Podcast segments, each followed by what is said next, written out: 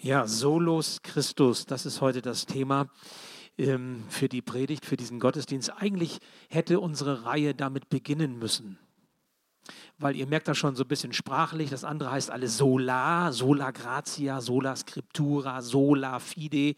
Das heißt grammatikalisch für die, die so ein bisschen sich noch erinnern, durch die Schrift, durch die Gnade durch den Glauben. Aber solus Christus ist nicht sola, sondern solus heißt einfach nur durch Christus. Er heißt einfach nur allein Christus. Allein Christus. Das heißt, es ist die Überschrift. Die Überschrift über alle anderen Solas, könnte man sagen. Also eigentlich hätte das damit beginnen sollen. Wir haben es so ein bisschen anders machen müssen. Macht nichts heute, Solus Christus. Ich habe euch einen Text mitgebracht, den ich euch einmal zeigen möchte, der uns ein bisschen leiten soll, um uns Solus Christus nahezubringen. Das sind einige Verse aus dem Johannesevangelium gleich am Anfang. Am Anfang war das Wort, schreibt Johannes. Das Wort war bei Gott und das Wort war Gott. Muss wissen, Wort ist Jesus. Wenn hier Wort steht, ist damit Jesus gemeint. Der, der das Wort ist, also Jesus, war am Anfang bei Gott. Durch ihn, durch Jesus, ist alles entstanden. Es gibt nichts, was ohne ihn entstanden ist. In ihm war das Leben und dieses Leben war das Licht der Menschen. Das Licht leuchtet in der Finsternis und die Finsternis hat es nicht auslöschen können. Er war in der Welt, aber die Welt, die durch ihn geschaffen war, erkannte ihn nicht. Er kam zu seinem Volk, aber sein Volk wollte nichts von ihm wissen. All denen jedoch, die ihn aufnahmen und an seinen Namen glaubten, gab er das Recht, Gottes Kinder zu werden. Sie wurden es weder aufgrund ihrer Abstammung, noch durch menschliches Wollen, noch durch den Entschluss eines Mannes, eines Menschen. Sie sind aus Gott geboren worden. Er, der das Wort ist, wurde ein Mensch von Fleisch und Blut und lebte unter uns. Wir sahen seine Herrlichkeit.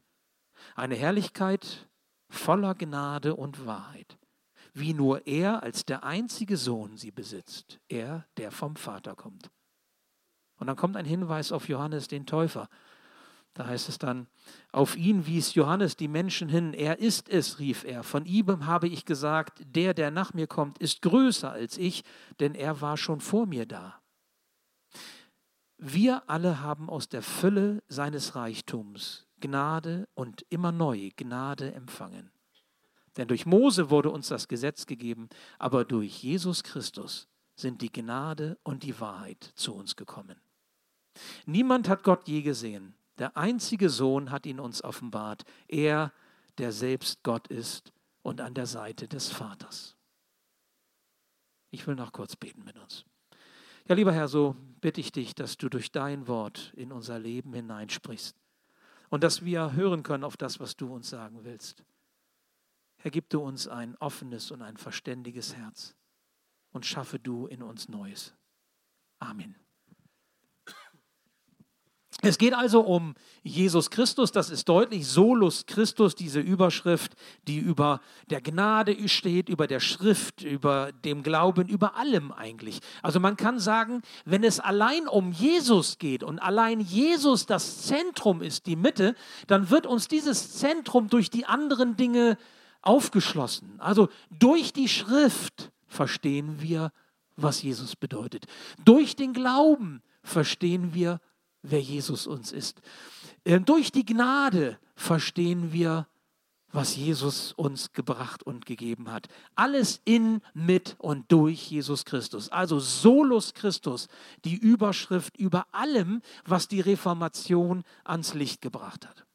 Nun, wer sich so ein bisschen mit der Reformation beschäftigt hat, der hat ähm, so die Dinge vielleicht auch so vor Augen. Da ist also ein Mann, ein Benediktinermönch, Martin Luther, der ähm, lange Zeit eine ganz entscheidende Frage auf seinem Herzen hatte, auf die er Antwort suchte. Nämlich die Frage, vielleicht kennt ihr die, wie bekomme ich einen gnädigen Gott?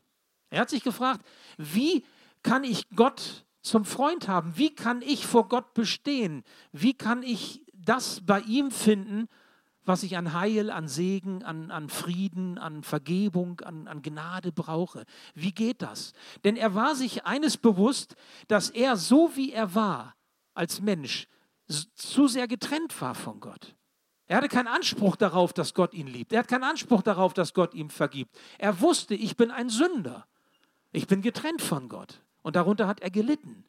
Und er hatte eine große, große Sehnsucht danach, Gottes Nähe zu erfahren, einen Hunger nach Gemeinschaft mit Gott. So wie vielleicht mancher von uns auch eine Sehnsucht in seinem Herzen spürt, wo er sagt, ich ahne, dass Gott da ist. Ich spüre, dass es Gott gibt. Aber ich möchte ihm näher kommen. Ich möchte ihn irgendwie erfassen, ergreifen können. Aber ich weiß nicht genau wie. Und da sind so viele Dinge, die mich bewegen oder Zweifel oder Fragen oder, oder Schuld, die mich niederdrückt. Und, und ihr habt aber diese Sehnsucht und kennt das vielleicht. Und da hat Luther darunter gelitten. Und er hat alles versucht, komme ich gleich nochmal drauf. Und er hat noch einen Punkt gehabt, ähm, die, der ihn sehr bewegt hat, wo er darunter gelitten hat, nämlich dieser Mönch Martin Luther, der litt unter der Lehre seiner Kirche. Soll es ja geben. Dass wenn man irgendwo angestellt ist, dass man unter der Ausrichtung, ich sage mal, der Firma oder auch der Kirche, wenn man in der Kirche angestellt ist, dass man leidet. Ich kenne das als Pfarrer auch. Er war Seelsorger, er war Beichtvater, er war Hirte, er war Prediger, er war Lehrer, Theologe und er litt an seiner Kirche. Warum? Er litt an seiner Kirche, weil diese Kirche den Menschen predigte, sie müssten sich die Gnade Gottes verdienen. Das sah dann auch ganz praktisch aus, dieser gesetzliche Glaube. Luther sah dann eben die einfache Magd, den einfachen Knecht, den, den schlichten Handwerker, den, den kleinen Kaufmann, wie sie quasi das letzte zusammenkramten, das letzte Hemd verkauften, um sich durch diese Spende, die sie taten, freikauften von der Strafe für ihre Sünde. Man nannte das damals Ablass. Und es war so, dass die Kirche sagte, das musst du tun. Also nicht irgendwie freiwillig, wenn du denn willst und vielleicht, sondern das musst du tun. Also jedenfalls war das moralischer Druck. Und die Menschen haben es getan. Und haben geglaubt, wenn sie dann etwas hineinwerfen in den Opferstock, dass dann sie von der Strafe für ihre Sünde im Gericht Gottes befreit sind. Und das hatte ja sogar solche Stilblüten hervorgebracht, dass man sogar für die Toten bezahlte. Also wenn Mama oder Papa oder Bruder oder Schwester verstorben waren, habe ich gleich für den auch nochmal bezahlt und einen Ablassbrief bekommen. Das hat dann auch der entsprechende theologische Vertreter gesiegelt und dann konnte man sagen, so wie eine Taufbescheinigung, ich bin getauft. Der Ablass gilt. Den kann ich vorzeigen, wenn ich bei Gott bin. Und so hat man gelebt. Und Martin Luther hat gesagt, das kann doch, kann's doch nicht sein. Das geht doch nicht. Ich meine, wer soll das diesen, diesen ähm, ich sag mal, Menschen damals, ich sage es nicht böse, diesen schlichten Menschen damals verübeln, dass sie das geglaubt haben, was die Kirche sie gelehrt hat? Ich möchte uns fragen, wer soll es den Menschen verübeln, wenn sie in unsere Kirchen kommen und Gott suchen, Heilung suchen, Veränderung suchen? Aber eben nicht Solus Christus gepredigt bekommen, sondern irgendwelche anderen Lehren, dass sie leer ausgehen, dass sie das, was sie brauchen, was sie suchen, nämlich in Christus gar nicht finden können, weil es ihnen nicht gesagt wird. Wer sollte es ihnen verübeln? Luther weiß, die Gnade Gottes ist nicht zu kaufen. Das weiß er.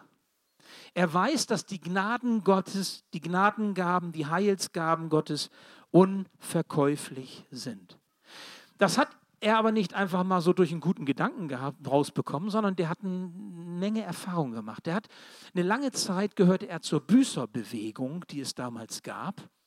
Äh, auch bei den Mönchen ganz stark. Und dann hatte er mit so einer selbstgemachten Lederpeitsche sich so lange auf dem Rücken geschlagen und den blutig geschlagen und wund geschlagen, weil er glaubte, wenn er sich so äußerlich erniedrigt und demütigt vor Gott, dass Gott sagt, du bist okay. Und je mehr er sich blutig schlägt und je mehr Schmerzen er hatte, desto mehr glaubte er, würde Gott sagen, ich nehme dich so an.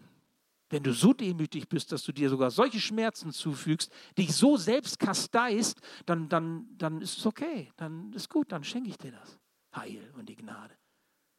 Als er eine Wallfahrt gemacht hat nach Rom, da ist er auf den Knien die sogenannte heilige Treppe, diese Scala Sacra am Lateranpalast äh, in Rom, auf Knien, und das sind viele Stufen, hochgeschoben auf seinen Knien, bis die Knie auf, bis auf den Knochen wund waren. Und auf jeder Stufe, auf jeder Stufe hat er ein Vater unser für seinen Großvater Heine Luder gesprochen. So hieß er, Heine Luder ein Vater unser. Müsst ihr euch mal vorstellen, bei 512 äh, Stufen, 512 Vater unser auf den Knien hoch. Ich weiß nicht genau, ob das 512 sind, aber viele. Er hat alles getan, um, um demütig zu sein, um, um irgendwie, ich sag mal, äh, zu sagen, ich bin nichts und du bist alles und, und, und jetzt nimm mich an. Das ging sogar so weit, eines Tages fanden ihn seine Klosterbrüder ohnmächtig in seiner Klosterzelle. Bruder Martin hatte es mal wieder mit Fasten und Gebet übertrieben und ist in Unmacht gefallen. Das war Martin Luther. Und durch diesen Mann, durch diesen Theologen, durch diesen Pastoren, durch diesen Mönch hat Gott eine Reformationsbewegung ausgelöst, ohne die, und das müssen wir uns wirklich auch bewusst machen, uns es hier heute ja nicht gäbe so wie wir jetzt hier sitzen, das wäre nicht so, hätte es die Reformation mit Martin Luther nicht gegeben. Diese Erneuerung und Zurückführung zu den, ich sag mal, biblischen Grundwerten, zu der Wahrheit des Evangeliums. Allein Jesus Christus durch die Gnade, durch den Glauben und durch die Schrift. Und das hat er neu ans Licht gebracht. Und als er dann am 31. Oktober 1517 an die Schlosskirche seine 95 Thesen nagelte, da wollte er keine neue Kirche gründen. Da wollte er auch nicht die Kirche spalten. Er liebte seine Kirche.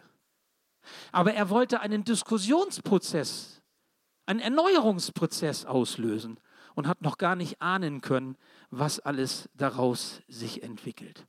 So ist es damals gewesen. Wisst ihr, ehrlich gesagt, mir ist das genauso ein Anliegen. Ich bin kein Martin Luther, aber mir ist das genauso ein Anliegen, dass sich unsere Kirche oder unsere Gemeinde, dass sich sie erneuert von der Mitte her, von Jesus her und auf Jesus hin. Solus Christus.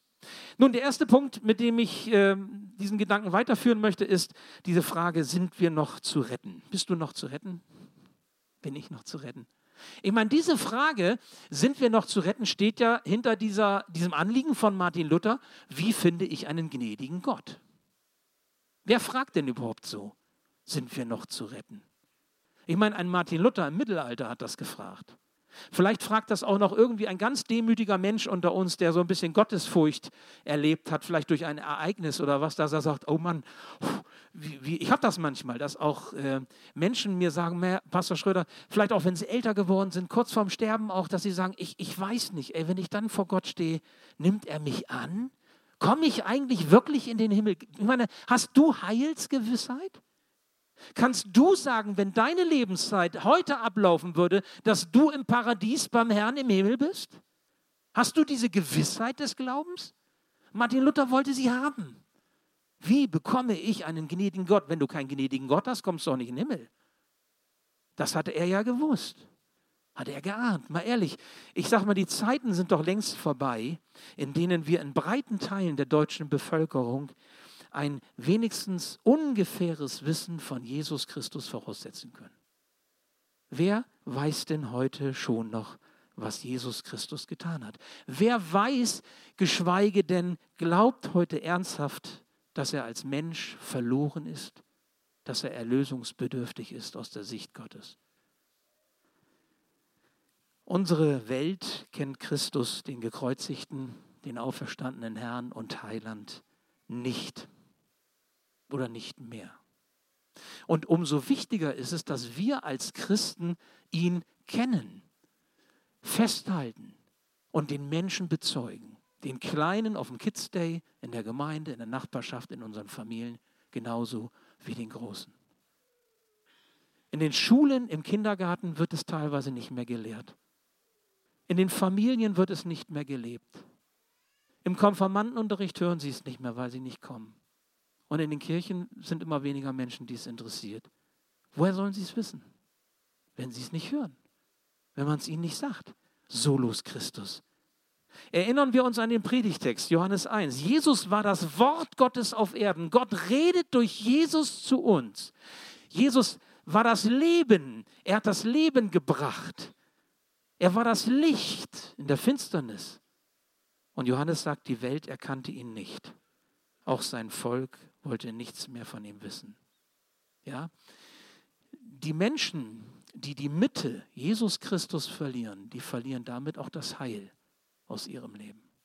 Und deswegen ist es so wichtig, Solus Christus, das zu verstehen und auch mit dem Herzen zu ergreifen. Also die Frage, sind wir noch zu retten? Nein. Ich meine, ich höre damit jetzt nicht auf, geht noch ein bisschen weiter. Nein, nein, zumindest nicht aus eigener Kraft, nicht aus eigener Anstrengung. Da nützt es nichts, dass wir uns selbst geißeln, kasteien oder irgendwas leisten, irgendwas tun oder irgendwas meinen, verstanden zu haben und darauf hinzuweisen. Nein, es wird nicht genügen. Wer auf sich schaut und auf das, was er hat oder auf das, was er kann, der wird das Heil letztendlich verlieren. Das Heil wird uns geschenkt. Sola gratia, allein durch Gnade. Sola scriptura, allein durch das Wort Gottes, wenn wir uns daran halten. Sola fide, allein durch den Glauben, wenn wir in dieser Beziehung zu Jesus leben. Solus Christus als Überschrift. Allein dadurch haben wir es sonst nicht. Die Zeiten haben sich geändert. Damals im Mittelalter war das Leben anders als heute. Die Probleme waren andere. Das gebe ich zu. Aber die Menschen mit ihrem Hunger nach Leben, mit ihrer Sehnsucht nach Erlösung, nach Frieden, nach Heilung sind die gleichen. Davon bin ich überzeugt. Wir versuchen immer noch, wie die Menschen damals, Sinn für unser Leben zu finden. Aber wo? Wo finden wir die Sinnhaftigkeit? Wir versuchen Zielorientierung zu finden für unser Leben. Aber was sind Ziele, für die es sich zu leben lohnt? Wir versuchen unser Schuldproblem zu lösen. Dinge, die wir mit uns tragen und nicht wissen, wie werden wir damit fertig. Aber wie geht es? Gott sagt es in seinem Wort ganz deutlich. Solus Christus. Er war am Anfang da. Durch ihn ist sogar alles geschaffen und gemacht worden. Er hat uns erlöst. Und niemand sonst kann das tun, was er getan hat. Nun, das Zweite. Christus ist der alleinige oder die alleinige Gnadengabe. Auch das, Johannes sagt es, Johannes kannte ja ähm, den Jesus ganz gut, es war ja der Lieblingsjünger und er hat etwas verstanden mit seinem Text, wenn er das sagt, nämlich, dass wir als Menschen Jesus nicht von uns aus erkennen als den, der das Heil bringt. Wir haben nämlich von Natur aus ein Problem. Uns fehlt quasi ein Schritt über die Linie hin zum Glauben, hin zu Jesus. Wenn jemand geboren wird, dann ist er nicht bei Jesus geboren. Wenn Kinder in fromme Familien hineingeboren werden, wir zeugen Kinder, wir gebären Kinder, wir erziehen Kinder, wir prägen Kinder in der Kinderarbeit, wie auch immer. Aber deswegen sind sie noch lange nicht deswegen bei Jesus, sondern sie müssen einen Schritt tun hin zu ihm. Einen Glaubensschritt. Das macht Johannes deutlich. Er sagt, all denen jedoch, die ihn aufnahmen, Jesus aufnahmen, an seinen Namen glaubten, denen gab er das Recht, Gottes Kinder zu werden. Also es braucht diesen bewussten Glaubensschritt, ich nehme ihn an. Und dann bestätigt dir Gott, da brauchst du keinen Ablassbrief, da brauchst du keine Taufurkunde, keine Konfirmationsurkunde, keine Trauurkunde, keine Gemeindezugehörigkeitsbescheinigung, dann bestätigt dir Gott durch deinen Glauben geistlich, dass du zu ihm gehörst für Zeit und Ewigkeit. Das ist dir geschenkt. Das ist etwas, was Gott uns gibt. Das ist doch wunderbar. Nachher gibt es die Möglichkeit, für euch nach vorne zu kommen oder auch nach hinten. Ihr werdet das erklärt bekommen, wo ihr quasi, ich sag mal, ans Kreuz zu Jesus kommen könnt, symbolisch, und auch das Kreuz Jesus mitnehmen könnt in euren Alltag, in euer Leben mit hinein. Denn dieser Schritt hin über diese Linie ist nicht ein Schritt, den wir einmal im Leben tun und dann ist gut. Das ist wie in der Ehe auch. Einmal Ja gesagt, ne, beim, beim Standesamt oder bei der kirchlichen Trauung und dann ist gut. Schatz, was willst du eigentlich? Ich habe doch damals Ja gesagt. Das reicht doch. Ja? Nein, sondern das ist ein bewusstes immer wieder sich zuwenden hin auf Jesus, so wie wir es eben gesungen haben mit unseren Liedern. Immer wieder sagen, jawohl, ich möchte deine Nähe suchen, ich brauche dich und ich wende dich mir zu. Ich wende mich dir zu. So, darauf kommt es an. Das ist entscheidend. Das ist das, was wir erkennen sollen. Darf ich dich fragen, hast, hat Solus Christus, hat Jesus Christus in deinem Leben den Platz, die Mitte, die er haben möchte? Vielleicht hast du mal einen Anfang gehabt, aber bist ihm dann irgendwie entlaufen. Vielleicht hast du ihn erlebt, aber hast ihn dann irgendwie verloren. Vielleicht sind Dinge passiert in deinem Leben, muss gar nichts Spektakuläres gewesen sein und du bist einfach müde geworden im Glauben. Vielleicht hast du auch etwas Enttäuschendes, etwas Verletzendes erlebt und dir fällt es schwer zu glauben und zu vertrauen. Ich möchte dich aber ermutigen. Ein einfaches Gebet. Herr Jesus, ich, ich verstehe, dass du die, die Mitte sein willst und dass von dieser Mitte her sich alles ordnet. Hilf mir, dass ich Ja zu dir sagen kann, dass ich diesen Schritt tue, immer wieder neu. Ich möchte es versuchen. Reich mir deine Hand, hilf du mir, diesen Schritt zu tun. Und dann wirst du merken, wie sich in deinem Leben etwas verändert. Und du kannst Gott kennenlernen. Das ist das Dritte. Christus ist der alleinige Ausleger Gottes. Johannes sagt hier in unserem Text, niemand hat Gott je gesehen. Der einzige Sohn hat ihn uns offenbart. Er, der selbst Gott ist und an der Seite des Vaters sitzt. Das heißt so viel wie, dass Gott uns, äh, dass Jesus uns Gott näher bringt. Ähm, ich, die neue Genfer Übersetzung, die ihr vorhin gehört habt, sagt offenbaren. Wenn man das Wort sich genau anguckt im Griechischen, heißt es auslegen. Jesus legt uns Gott aus. Ich weiß nicht, ob du dir das vorstellen kannst, was das bedeutet. Wenn du jetzt im Ausland Urlaub machst habe das neulich gehabt. Dann hatte ich so eine Übersetzungs-App. Kennt ihr das? Weil man die Sprache nicht so gut kennt und nicht richtig weiß, was weiß ich, Griechisch, Spanisch, Italienisch, wie auch immer, Französisch, hast du so eine Übersetzungs-App. Das ist natürlich ein bisschen dämlich, du unterhältst dich mit Leuten und musst dann immer, Moment, ne, und dann gibst du erstmal ein und musst dann gucken, was es heißt. Aber du musst dir mal vorstellen, da steht Gott vor dir, du willst mit Gott Gemeinschaft haben, du brauchst eine Übersetzungs-App. Ja, du brauchst einen, einen, der das auslegt. Und und Jesus ist der, der dir Gott auslegt, sodass du verstehen und annehmen kannst, was Gott ist, wer Gott ist, auch für dich. Und er ist der alleinige Ausleger. Das sagt die Reformation. Es gibt nicht noch andere Ausleger. Alle Pastoren, Verkündiger, Prediger, Christen, die Zeugnis geben, Missionare, sie können das nur, weil sie Christus als Übersetzer haben. Es gibt nur einen Übersetzer, einen Ausleger und das ist Jesus Christus. Manche Menschen, kommen hier bei uns in die Gemeinde und fragen, warum redet ihr immer von Jesus? Ihr redet so viel von Jesus. Warum ist das so wichtig? Redet dann einfach nur von Gott oder vom, vom Glauben, Spiritualität, Religiosität oder ich sag mal vernünftiges Leben, sich bemühen, anständig sein, politisch, sozial, wie auch immer, diakonisch. Das ist doch alles gut. Warum immer nur Jesus? Ich meine, immer nur Jesus ist ja auch nicht richtig, weil wer immer nur von Jesus redet, aber nicht den Glauben lebt, ist auch schwierig. Ja? Aber warum so viel Jesus? Ihr habt hier die Antwort. In der Reformation und auch in diesem Predigtext. Weil er der alleinige Ausleger Gottes ist. Jesus ist der Mittelsmann. Die Mitte und der Mittelsmann. Nach vielen Jahren und Jahrzehnten Dienst in der Kirche tut mir das Herz echt weh, wenn ich sehe, wie beliebig und wie beiläufig oft über Jesus geredet wird. So als wäre Jesus irgendwie noch eine Zugabe zu etwas, was aber eigentlich viel wichtiger ist. Und da kommt dann immer noch ein bisschen Jesus drauf, die Soße, ne? die Sahne oder der Zucker oder Kakao oder Schokolade, irgendwas.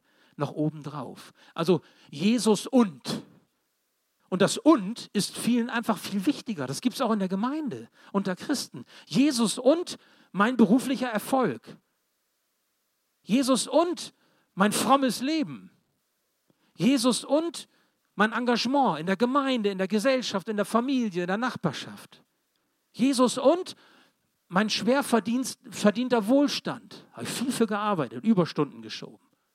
Jesus und meine Intelligenz, meine Erfahrung, meine Begabung, mein Wissen, meine Leistung, meine Erkenntnis. Jesus und, nein. Solus Christus sagt die Reformation. Allein Jesus Christus im Blick auf Gott. Diese Dinge, die ich jetzt aufgezählt habe, sie sind ja wichtig, sie gehören zum Leben dazu und sie sind für sich genommen ja auch wirklich gut. Aber nur von der Mitte her organisiert und strukturiert und ordnet sich unser Leben im Sinne und nach dem Willen Gottes. Nur von der Mitte her. Das ist wie beim Rad die Achse, die alles in Bewegung setzt die Speichen und das Laufrad. Und es braucht diese Achse, es braucht diese Mitte. Und diese Mitte hat nur einen Namen, allein Jesus Christus.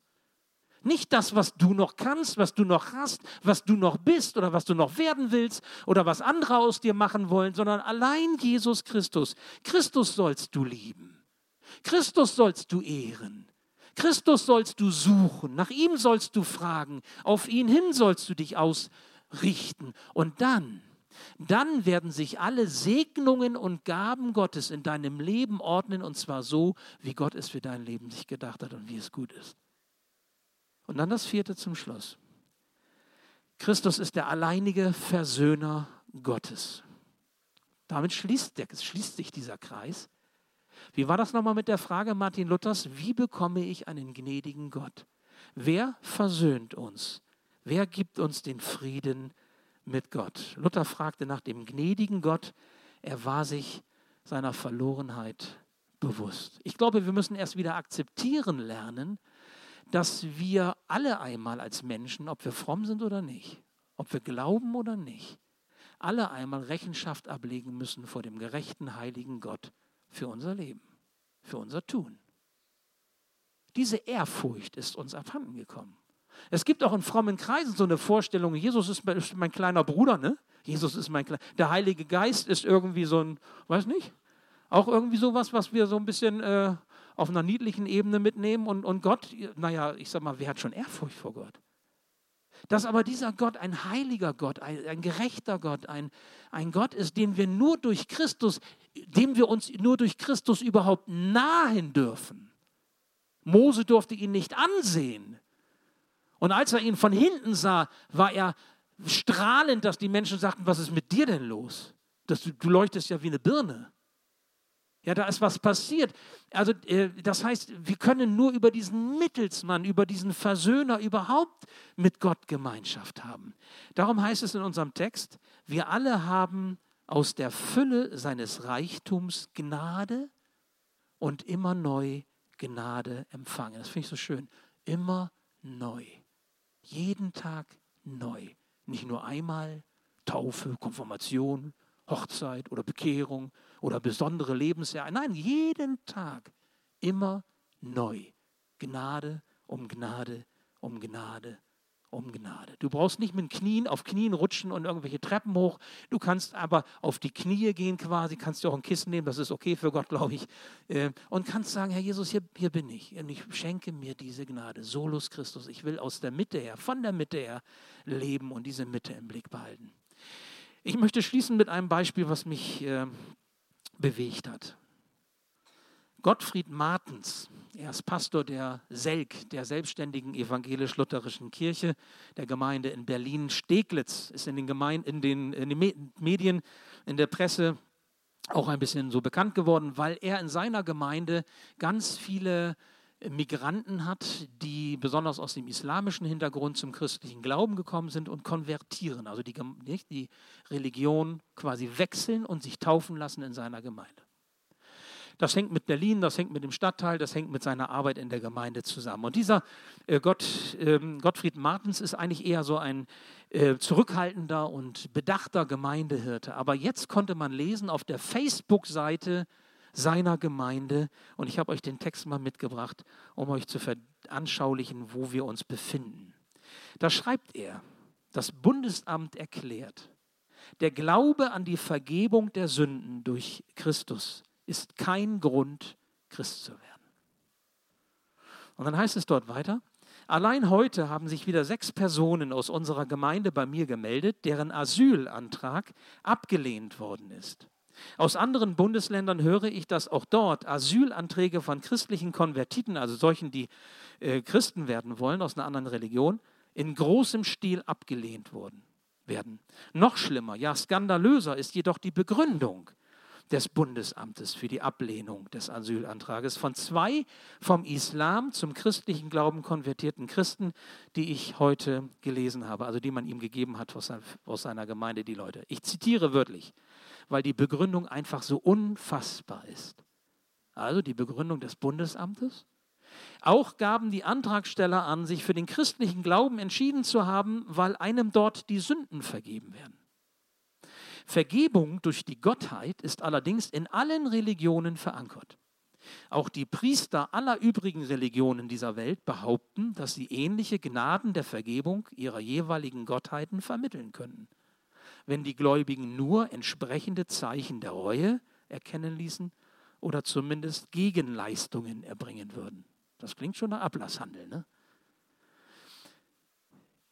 Und bisweilen gibt es sogar ähnliche Erlösungstaten in außerchristlichen Mythologien wie den Tod des Osiris bei den alten Ägyptern und seine Auferstehung. Die Predigt von der Vergebungs- und Versöhnungsbereitschaft einer Gottheit gehört zum Repertoire aller Religionen.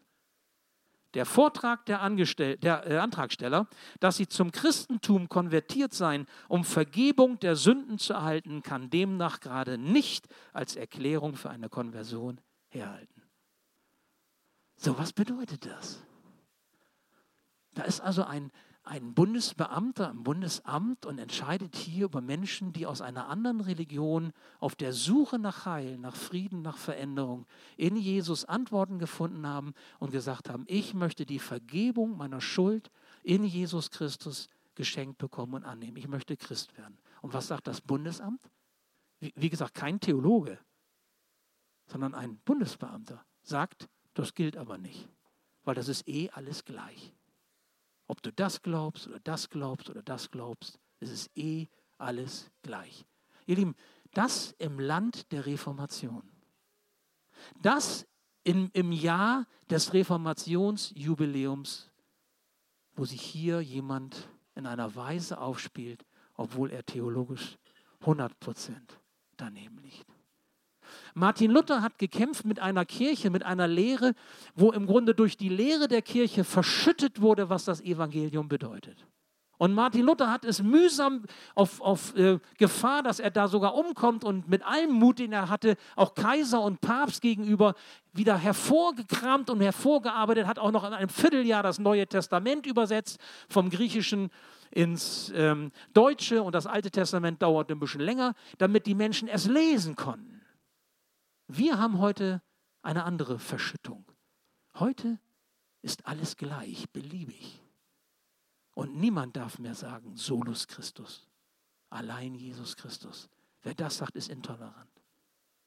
Es ist beliebig und es ist ein allgemeiner Synkretismus. Das heißt, man kann alles glauben und egal was du glaubst, es geht nicht mehr darum, was wahr ist. Es ist völlig beliebig, völlig egal. Und damit wird etwas zugeschüttet, was durch die Reformation im Grunde ganz neu ans Licht gekommen ist. Gott bietet seine Erlösung, sein Heil, seine Vergebung in Jesus Christus uns an. Und ich möchte euch bitten, wenn ihr Christen seid, dass ihr euren Glauben lebt und dass ihr zu Solus Christus steht und dass ihr dagegen haltet und sagt, nein, es ist nicht egal, ob ich an Osiris oder ob ich an, an Jesus glaube. Und es ist nicht egal, dass alles gleich ist. Man braucht sich die Religionen nur mal angucken, wie das mit der Sündenvergebung und dem Heil bei Gott ist. Dann wird man merken, dass es völlig unterschiedlich ist, dass es nicht dasselbe ist. Und da dürfen wir zu stehen und wir dürfen sagen, was wir erleben und wovon wir überzeugt sind, wofür wir einstehen, nämlich Solus Christus. Am kommenden Freitag, den 13.10., haben wir hier in der Gemeinde eine Taufe von vier Konvertiten. Vier ehemals Moslems, drei Erwachsene und einen Jugendlichen, die gesagt haben, wir möchten Christen werden. Wir möchten aus der Vergebung Gottes leben. Wir haben uns bekehrt zu Jesus Christus. Sie haben ein Übergabegebet gesprochen. Sie haben das Glaubensgebet auf, auf Persisch gesprochen, auf Farsi. Sie haben einen Taufunterricht besucht. Bernhard Triebel hat den gemacht. Ich war gestern mit Ihnen noch einmal so zusammen. Und am Freitag werde ich Sie taufen hier in der Gemeinde. In der Baustelle. Wir werden wahrscheinlich einen Zinkbottich hinstellen. Ich weiß momentan gar nicht, wo das Taufbecken geblieben ist. Hat das jemand von euch? Diese Schüssel, du weißt, wo sie, also ich danke dir. Äh, also, äh, das ist egal. Aber sie werden getauft. Und wenn ihr dabei sein möchtet, dann kommt mit dazu. Wir freuen uns. Das ein ganz, wir, haben, wir werden noch nicht mal groß was singen, wir haben keine Orgel, keine Musik, macht nichts. Aber wir taufen sie, hinterher gibt es ein Essen. Und es war so schön, meinte doch gestern auch einer von den Geschwistern, oh, ihr tut so viel Gutes für uns. Habt ihr auch einen großen Topf? Ich sage, ja, wir haben auch einen großen Topf. Ja, habt ihr auch einen ganz großen Topf? Ich sage, wieso denn einen ganz großen Topf? Ja, ich möchte auch was Gutes für euch tun. Mögt ihr Auberginen? ja, ich sage, wir mögen Auberginen. Okay, also er möchte schon, er sagte, kann ich um, 16, um 19 Uhr ist die Taufe, hinterher wollen wir essen. Er sagte, kann ich um 16 Uhr schon kommen? Ich sage, wieso willst du denn um 16 Uhr? Ich muss kochen für euch. okay, also ähm, wir freuen uns, dass wir das so erleben dürfen.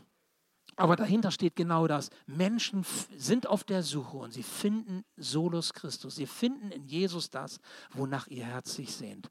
Und das möchte ich, wollte ich euch heute so mitgeben. Das sind die Errungenschaften der Reformation, die wir festhalten dürfen. Wir können froh sein, dass es die Reformation gab. Und wir können froh sein, dass wir reformatorisch glauben dürfen. Auch heute noch. Reformatorisch glauben. Nämlich Christus allein.